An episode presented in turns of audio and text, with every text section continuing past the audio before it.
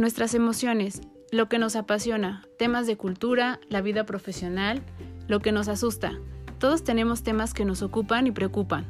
Cada semana hablaremos acerca de un tema distinto en Pretextos para un café. Aprenderás de los expertos con los que hablaré y podrás encontrar recursos, ideas e inspiración para tu crecimiento personal. Yo soy Claudia García, ve por tu café que ya vamos a comenzar.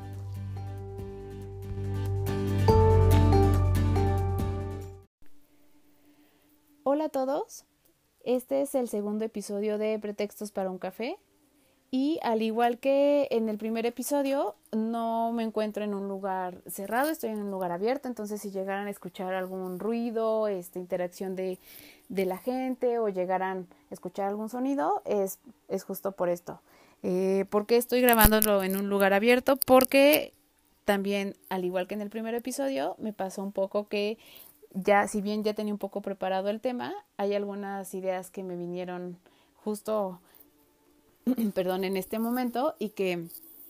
creo que es importante que, que podamos hacerlo eh, justo cuando tengo esta información muy, muy fresca. Entonces, para este tema, eh, me gustaría un poco hablarles de por qué fue el elegido para ya hablar como un tema en específico para ya comenzar con los episodios en mi podcast. Eh, este tema es la empatía y lo elegí porque tanto personalmente como profesionalmente, esta ha sido una de las habilidades que yo he visto en personas, ¿no? Que me ha tocado también ponerlas en práctica y que he visto que generan lazos muy auténticos, que generan una respuesta muy positiva de la gente y que también me ha permitido tener un contacto más allá del que eh, tú pudieras esperar para poder eh, ya sea trabajar o generar, como les decía, un lazo muy eh, genuino con las personas, ¿no? Te permite conocerlas más allá de lo que a lo mejor estamos acostumbrados a interactuar con la gente y también te permite hacer otros juicios con, con respecto a esta información, enriquecerte mucho más, a generar experiencias positivas con la gente, a quedarte con experiencias que son muy valiosas también para mí en la parte personal y entonces es por esto que me gustaría hablarles de, este tema. Eh, la empatía creo que actualmente es un tema que aunque lo vemos mucho en las redes sociales, en los medios, que la gente hablamos mucho de esto en las escuelas, en, en el trabajo y demás, en las relaciones que tenemos con los otros, no es un tema que hemos estado tomando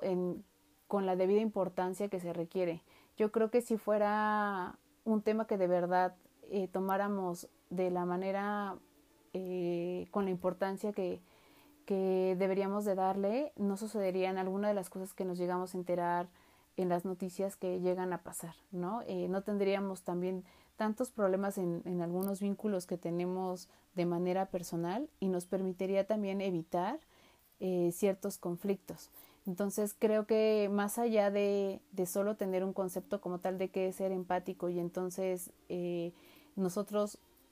hablar mucho de ayudar a los demás y de, de tratar de hacerlo de una manera superficial y también de una manera banal y de una manera en la que tratamos que todos los demás se den cuenta, deberíamos hacerlo de una manera más auténtica, de una manera donde de verdad estemos enriqueciendo a lo que nosotros eh, como personas queremos ser y lo que queremos, creo que esta es la parte más importante, lo que queremos transmitir a las personas o a, a quienes tenemos hijos, a nuestros hijos, a quienes educan, a las personas que están educando y que más bien, o, o si pudiera tomarlo de esta manera, hacer que trascienda a las otras generaciones. Creo que esto es la, la parte más importante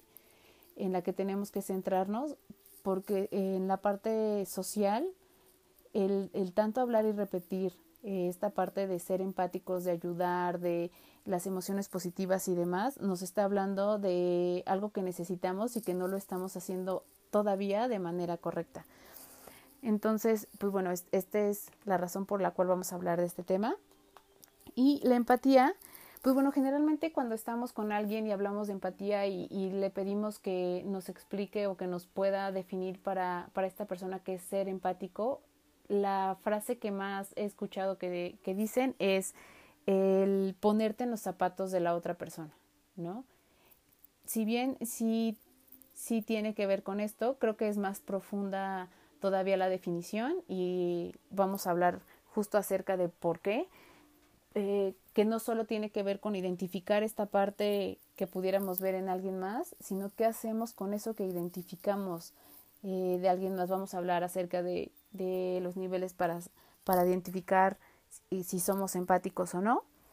Y eh, para esto también me gustaría un poco sacar cierta información que creo que no, que no nos permite también ir más allá o que nos pudiera un poco generar ruido en lo que nosotros percibimos o concebimos como ser empático. Por ejemplo, yo he visto mucho en las redes sociales que cuando alguien explica y te pone un ejemplo para que puedas identificar si alguien es empático o no, te ponen el ejemplo de cuando estás en alguna reunión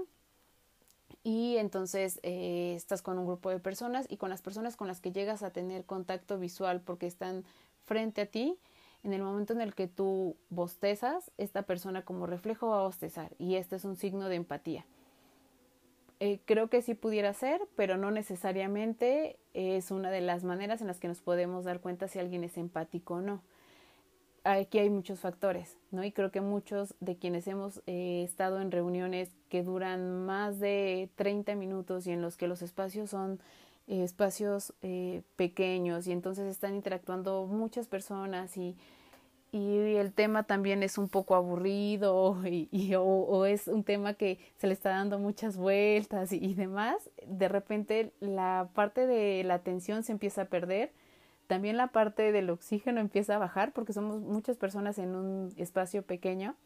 y entonces fisiológicamente nuestro cuerpo responde y una manera de responder de nuestro cuerpo también es bostezando y también el de las demás personas. No tiene que ser necesariamente porque es un reflejo a lo que están viendo en nosotros y están eh, siendo empáticos. Otro de los eh, puntos que he visto que se toca mucho en las redes sociales que, y que esto también creo que daría para otro tema, para otro episodio, es la idea de,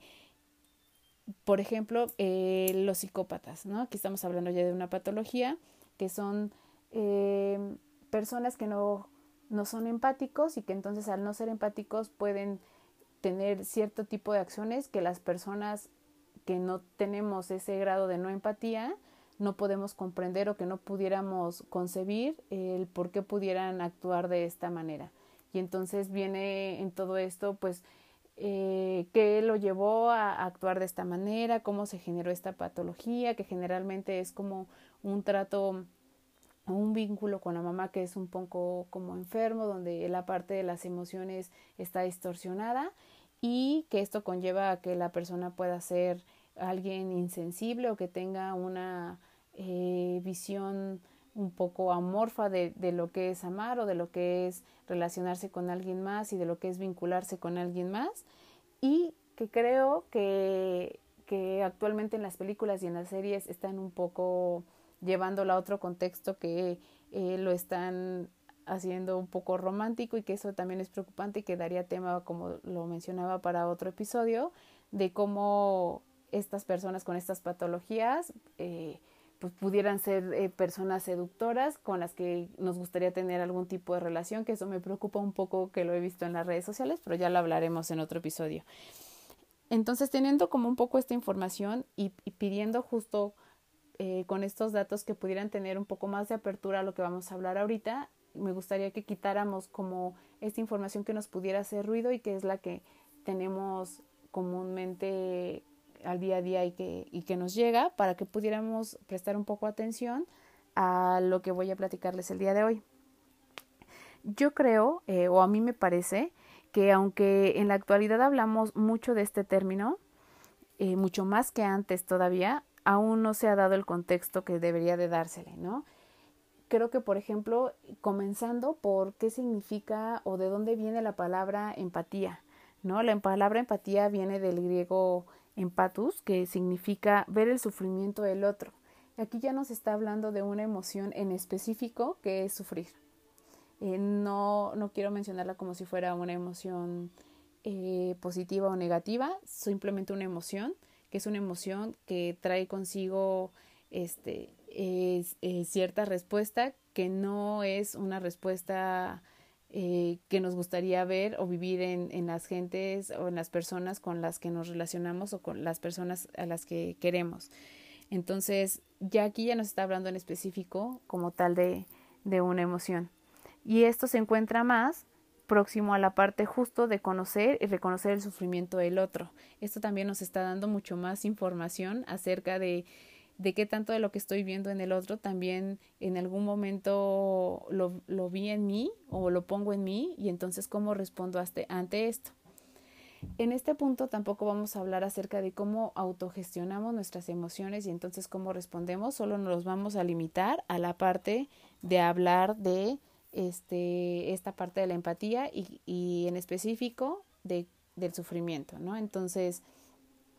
cómo, cómo al ver en alguien más eh, una emoción como esta, nosotros ponemos de inmediato en práctica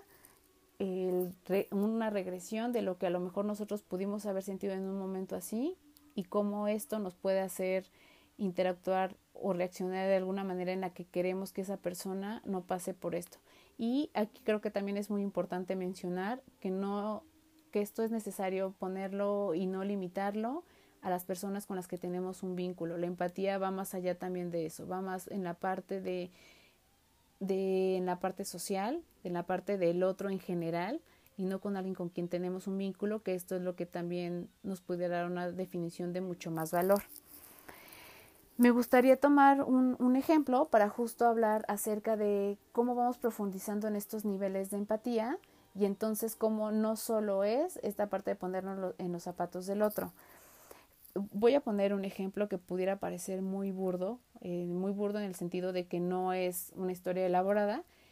y que eh, creo que cualquiera de nosotros en alguna situación nos ha pasado. Por ejemplo, en el trabajo, ¿no? Este, si bien conocemos a la gente con la que trabajamos y que con algunos tenemos algunos vínculos más fuertes que con otros, creo que a algunos nos ha llegado a pasar que de repente llegamos a, al a nuestro espacio laboral y de repente vemos a alguien que por el semblante pudieras percatarte que no le está pasando muy bien, que a lo mejor no tuvo una buena noche, que este a lo mejor tiene ojeras, que a lo mejor pudieras notar que lloró, que está distraído, ¿no? Que la manera en la que llega todos los días no es como llegó y reaccionó e interactuó en ese momento y eh, esto es algo que nos encontramos muy frecuentemente. De aquí vamos a empezar a hablar justo acerca de los niveles de empatía. Un primer nivel es esto que, que llegamos a percibir, que es la parte más visual y que es la parte en la que nuestra atención logra eh, darse cuenta y percibir que algo en la otra persona no está bien. ¿no? Justo a lo mejor de, oye, esta no es su manera de actuar de todos los días, esta no es el semblante que tiene todos los días, así no, no viene arreglada todos los días, no sé, como este tipo de cosas que podemos percibir y que creo que hay personas que incluso pudieran no percibirla, o sea, que pudieran tenerla cerca y que pudiera ser alguien con quien interactúen todos los días y pudieran incluso no darse cuenta. Este primer nivel es esta, la parte de la percepción. Y hasta ahí eh, llega este primer nivel.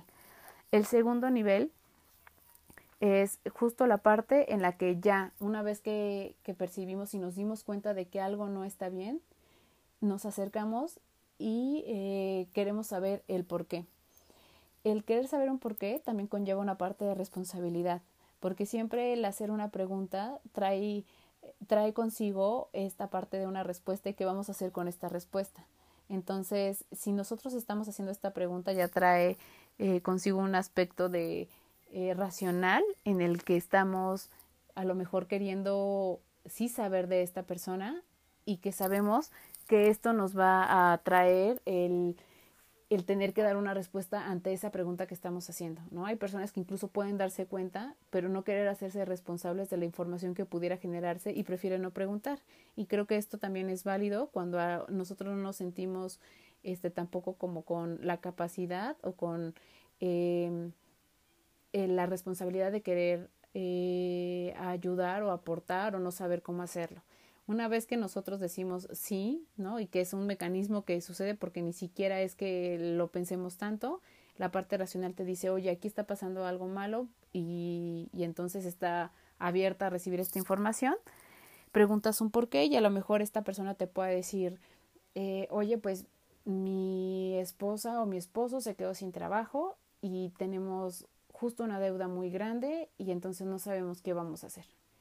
¿No? Justo esta parte racional lo que va a hacer es decir, híjole, no solo es, no tiene, eh, se ha quedado sin trabajo, ¿no? Sino todo lo que conlleva esta parte de no tener trabajo. No es que solo estén mal anímicamente, sino seguramente habrá una preocupación por la parte de si hay hijos, eh, las responsabilidades y los gastos que conlleva tener hijos, que conlleva llevar una casa, que no sé, empiezas justo a ver desde ti qué cosas podrían suceder si esto eh, pasara desde tu, tu lado y entonces lo pones y lo entiendes desde el lado de la otra persona y comprendes por qué está pasándola mal. Y en este eh, nivel es que eh, se queda, ¿no? En el entenderlo, comprenderlo, tener la información y una vez que tienes esta información, en un tercer nivel decides qué hacer con ella. Entonces, aquí ahí entra una parte justo de, de cambiar la perspectiva y entonces decir, bueno, con esta información, ¿qué voy a hacer? ¿Qué hago? Te puedo ofrecer lo que dentro de mis manos pudiera ser eh, un apoyo dentro de lo que a mí me gustaría que me ayudaran y a lo mejor una es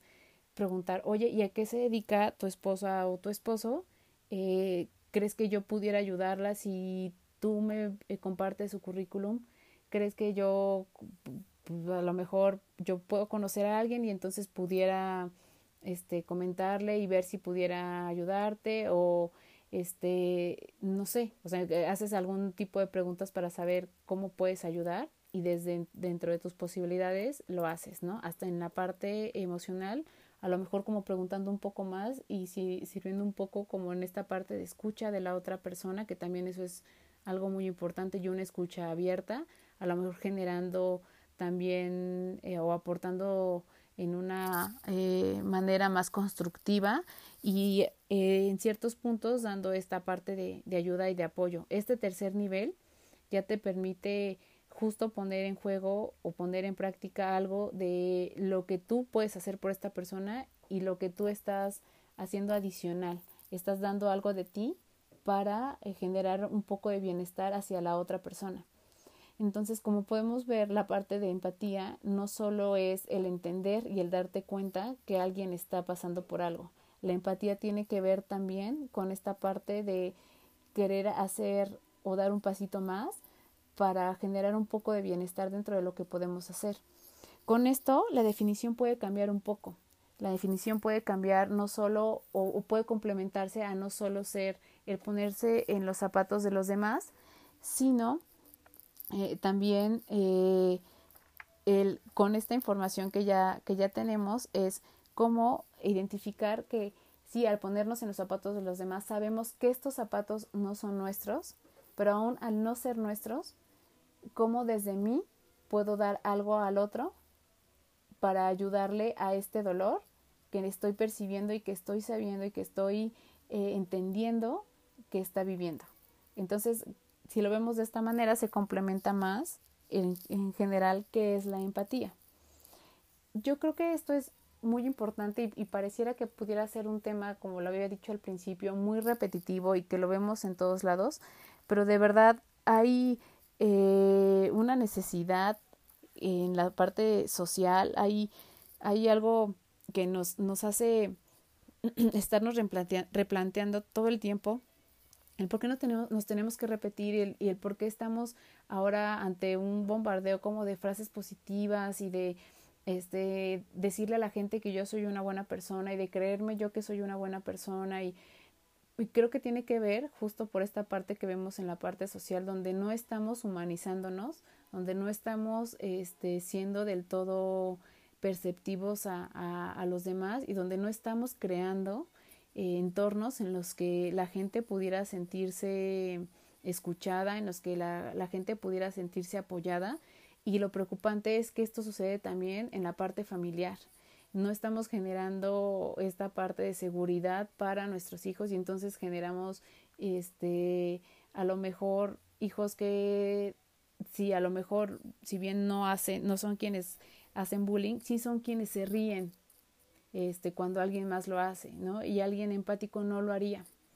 Eh, si usamos ciertas palabras con las que estamos a lo mejor hiriendo a las personas con las que nos estamos relacionando y a las que queremos. Y esto creo que también genera el, no tener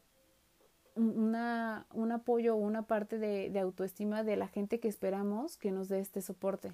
Entonces va mucho más allá de esto y esta, esta preocupación es algo que es, es tremendamente importante porque nos habla de, del contexto en el que estamos, del ambiente en el que estamos y cómo estamos desarrollando a las personas eh, de quienes somos responsables, para quienes tenemos hijos, para quienes son educadores, para quienes trabajan en áreas en las que eh, su palabra es muy importante para alguien más, para, para quienes ponen ciertas políticas o lineamientos en una organización y que son eh, quienes son los cuidadores o quienes vigilan que esto se respete, es súper importante tenerlo muy presente y tenerlo para quienes tienen eh, justo esta parte de, de la responsabilidad de tocar temas un poco más por la parte humana, creo que es muy importante justo, ¿no? Tenerlo muy presente y, sabernos responsables de esta parte de generarlo y cuidarlo y propagarlo eh, constantemente. Yo creo que esta parte de la empatía comprende totalmente a las emociones y va más allá de identificar solo el dolor, ¿no? Como tal, sino, como ya lo habíamos dicho, qué vamos a hacer con esto que estamos eh, identificando eh, del dolor de, en las personas. Hay un ejercicio en el que, si bien, eh, justo como decíamos, si la formación de esta habilidad o del desarrollo de esta habilidad eh, va de la mano de eh, los formadores, de los papás, de las instituciones en las que nos vamos desarrollando, también se puede trabajar en otros ámbitos y ya a edades en las que no totalmente estamos en un proceso de formación, ¿no? Por ejemplo, eh, se trabaja mucho esta parte de, le llaman de la compasión, no sé si yo lo llamaría exactamente así, pero lo trabajan de esta manera, que es eh, hacer un ejercicio para eh, poder constantemente estarnos cuestionando cómo, cómo nuestros pensamientos y nuestros deseos hacia las demás personas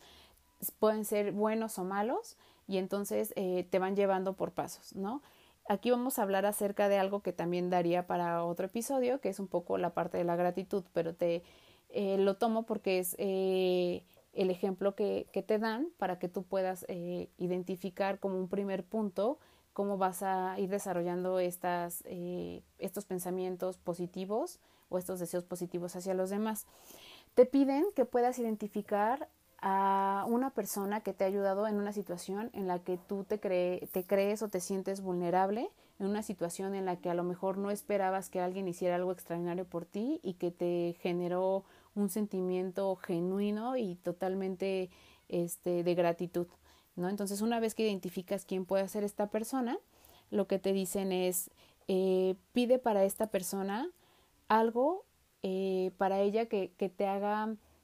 compensar esta parte, bueno, o no compensar, sino ser agradecido acerca de lo que esta persona generó en ti y te dio a ti. Entonces eh, lo, lo, escribes y puedes poner algo como de yo quisiera para esta persona que tenga salud, que tenga este eh, bienestar, plenitud, que tenga éxito, que pueda encontrar en su camino a alguien que le pueda atender en la mano si en alguna vez lo necesita como esta persona eh, lo hizo conmigo y que pueda saber que puede contar conmigo para algo que llegara a necesitar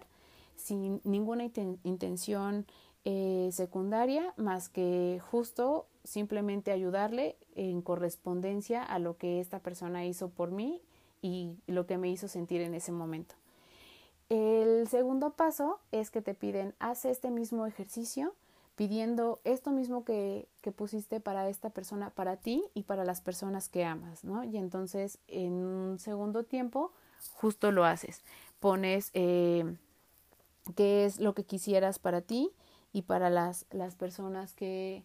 que amas eh, en la parte igual, a lo mejor deseando bienestar, plenitud, eh, buenas experiencias, éxito, este, que se encuentren con personas positivas en su camino, que encuentren a alguien que les pueda tender la mano si es que tú no estás ahí para hacerlo y que puedan resolver conflictos en los que se pudieran encontrar y que puedan eh, generarles confort y bienestar. Eh, una vez que haces este segundo paso, te piden que hagas un tercer eh, paso para desear esto para las personas con las que convives, que no necesariamente tienes un vínculo emocional y que a lo mejor son personas que conoces con las que convives todos los días en el trabajo, en la escuela, en tu comunidad y entonces que puedas pedir lo mismo. Y de igual manera lo escribes y pides estas tienes estos deseos para estas personas. Como un cuarto punto y último, lo que te piden es haz este mismo ejercicio para eh, la sociedad en la que te, te estás eh, moviendo, ¿no? O en la que eh, tú formas parte de ella y te involucras. Y entonces haces este deseo más extensivo y entonces dices, bueno, que, que las personas que forman parte del lugar en el que yo vivo, que forman parte del país en el que yo estoy, puedan encontrar y, puedan tener eh, gente que las ayude, que puedan eh, ser merecedoras de, de, cariño, que tengan éxito, que eh, tengan confort cuando emocionalmente lo necesiten.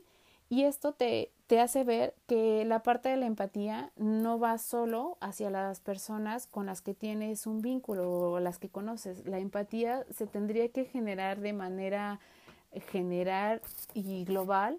con todas las personas por el simple hecho de ser alguien como tú y por el simple hecho de que eh, sabes que cualquier persona puede atravesar una circunstancia en la que a lo mejor no sabe cuál es la respuesta o no sabe qué le va a generar este un, un, sentimiento positivo cuando cree que no hay nada más que, que eso. Entonces, creo que este ejercicio bien puede pareciera muy simple, pero puede ayudarte a ver que no necesariamente tiene que ser alguien a quien conozcas, a quien le puedas tender la mano. ¿No? Yo un poco eh, pongo el ejemplo de, eh, a mí me ha tocado ver en, en, algunas situaciones, en diferentes contextos, a personas que de repente, no sé, si vas en, alguna vez lo he mencionado, eh, estás en una reunión o si vas a algún lugar y de repente te toca sentarte al lado de alguien que no conozcas y ves que no la está pasando muy bien. Hay personas que por el simple hecho de tener a alguien junto a ella y ver que no está bien, el voltear y decir, oye, ¿estás bien? ¿Te puedo ayudar en algo? ¿Necesitas algo? O incluso si está llorando, solo sacar un pañuelo y, y obsequiárselo, te habla un poco de, de que tú te estás dando cuenta de algo que está sucediendo y dentro de lo que puedes hacer porque es alguien a quien no conoces, eh, tienes un gesto de empatía. Creo que esto a veces no, no se ve ya muy comúnmente y lo que optamos por hacer es no voltear a ver a lo mejor para no incomodar, ¿no? Y a veces el no hacer también es el ser, ser apático. No necesariamente tienes que decir no a alguien que te pide ayuda para ser apático, sino también el ignorar es apatía. Entonces creo que deberíamos de ser mucho más eh, receptivos a este tipo de cosas, ¿no? Te deberíamos este, ser mucho más abiertos y mucho más sensibles a la parte del sufrimiento que pudiéramos ver en los demás y eh, hacerlo principalmente eh, en los espacios en los que tenemos contacto con las personas que amamos todo el tiempo. Yo sí creo que el poder también de las palabras eh, es muy importante, que de eso hablaremos también en otro episodio, pero las acciones dicen mucho más, ¿no? Que, que las palabras, y eso también lo hemos escuchado en muchos lugares, pero es totalmente cierto. Hay, hay personas que pudieran decirte, cuando lo necesites voy a estar aquí y cuando me requieras eh, tú puedes marcarme, puedes pedirme y tal. Y hay veces que, sabe, bueno, que cuando se da la situación no cuentas con estas personas. Y hay personas que nunca te lo pueden estar externando todo el tiempo. Y más sin embargo son las personas que sin ninguna intención más allá que el ayudar, son las personas que eh, dentro de lo que pueden hacer eh, tratan de ayudarte. Entonces, mi intención justo en este episodio era hablar un poco acerca de la empatía y darle un sentido un poco más general, hacernos conscientes de que es algo que necesitamos poner en práctica todos los días y que eh, si hay algo que no podemos negar es que nos encontramos en una crisis em, empática, ¿no? Que nuestros valores han ido cambiando con el transcurso de los años y que ya no somos la comunidad que anteriormente éramos. Antes podías incluso decirle eh, a tu vecino si tú llegabas a necesitar de su apoyo o ibas a salir de vacaciones, era muy común que tú le dijeras, oye, puedes eh, estar como un poco al pendiente de si ves algo raro en, mi casa, este, no sé, eh, estar ahí al pendiente y demás. Ahora hasta eh, la gente tiene un poco de, de, miedo y de desconfianza por sus vecinos, ¿no? Entonces eh, hemos estado moviéndonos en, en estos últimos años en un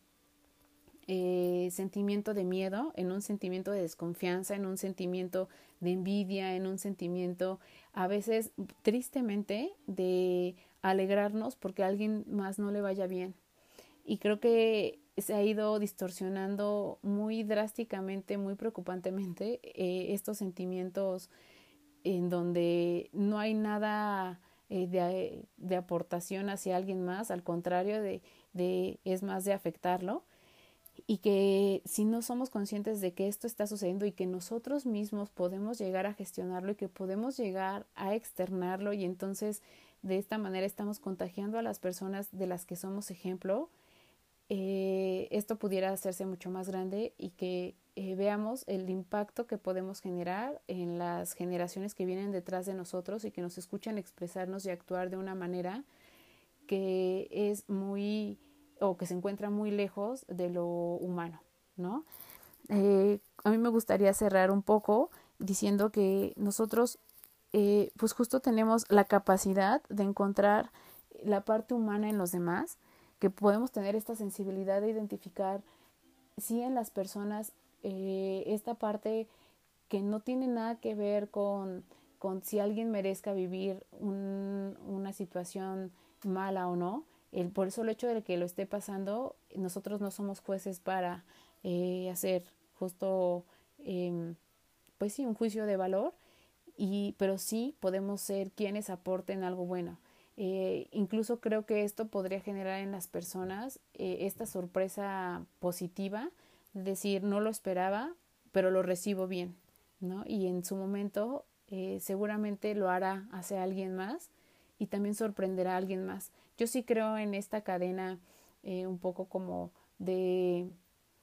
de cosas positivas, de generar eh, cosas buenas y que en agradecimiento no lo hacemos a lo mejor directamente a la persona, pero sí lo hacemos hacia alguien más y vamos haciendo con esto justo un desarrollo de, de valores que hemos dejado de hacer en, el transcurso de, de los años. Eh, creo que la capacidad que tenemos para conectar con las personas la hemos dejado a un lado y es algo muy valioso, es algo que yo les invito a que lo pongan en práctica porque es muy eh,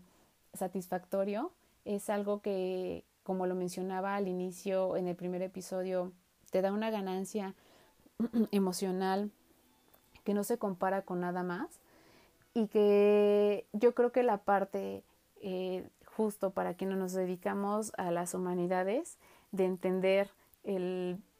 por qué actuamos las personas de cierta manera y por qué dejamos de hacer cosas y algunas por qué las, las hacen eh, el día a día, te ayuda a, otra vez lo voy a mencionar y también lo mencioné en el primer episodio, a replantearte qué estás haciendo tú, a construirte, reconstruirte y hacer una mejor versión de ti mismo para ti sin tener que demostrárselo a los demás, ¿no? Creo que todos tenemos mucho que aportar hacia alguien más, hacia las personas de quienes somos responsables, hacia las personas con las que interactuamos y si podemos hacerlo de alguna u otra manera, eso con ese granito estamos ayudando muchísimo. La otra parte es justo que, que yo creo que es importante es mm, tratemos de no hacerlo por vanidad, ¿no? Eh, esta parte de hacerlo por vanidad no, no trae, no tiene el mismo impacto que cuando lo haces genuinamente. Entonces yo te invito a que también lo hagas sin ninguna otra intención más que la de generar y ser parte de una construcción de una sociedad mucho más eh, idealizada, que es la que, realmente queremos y esperamos, y es por eso que vemos eh, este tipo de, de manifestaciones de de estar repitiendo constantemente cosas que son las que deseamos y que no las ponemos en práctica y que sea este sentido a la inversa, que las pongamos en práctica y que no tengamos que estarlas repitiendo, ¿no? De ojalá llegue un momento en el que nos podamos sentir satisfechos y que nos podamos sentir seguros del entorno en el que nos desarrollamos y que podamos ser el confort de las personas a las que amamos y que podamos ser el confort de nosotros mismos, de tener eh, una mente tranquila por lo que hacemos, que podamos tener un eh, espíritu, por llamarlo así, también este, sin, sin preocupaciones de que hemos hecho daño a alguien más y que al contrario, ¿no? Podemos eh, tener este sentido de sacar el potencial más grande que, que, no, que no se adquiere en ningún otro lugar, que es el de ser humanos, que, que nos viene por el simple hecho de, de cómo estamos conformados como este, cuerpos, sentimientos, etcétera, y las experiencias que podamos generar. Lo, lo, nosotros estamos compuestos de, de, experiencias y lo que más nos enriquece en la vida justo son estos eventos que positivos o negativos nos van formando y nos van dando una idea del mundo en el que estamos. Ojalá que esta idea del mundo que tenemos se pueda ir transformando y que esto que hablamos el día de hoy pues pueda servirte y pueda aportarte a tu desarrollo. Y eh, si les eh, eh, generó mayor curiosidad, si creen que es algo que de lo que podríamos sacar provecho, podríamos hacer otro episodio hablando un poquito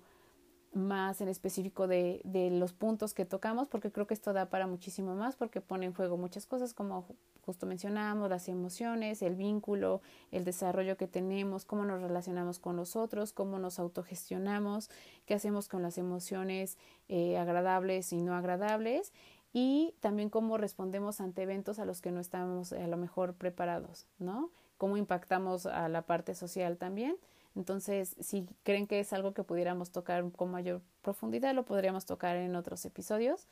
Me alegra mucho poder hablar de esto y poder eh, aportar si es que eh, pude hacerlo con este episodio. Espero que les haya gustado y si tienen algún comentario que me lo puedan hacer saber, les agradezco mucho otra vez su atención. Y si aún no logro atraparlos, otra vez lo que les pido es que me den la oportunidad de escuchar el episodio número 3 eh, con otro tema para que podamos este, seguir interactuando y que puedan seguir, eh, no sé, tomando un poco como nota de si esto les aporta o no. Entonces, muchísimas gracias a todos por escucharme. Nos vemos en el próximo episodio y buenas noches.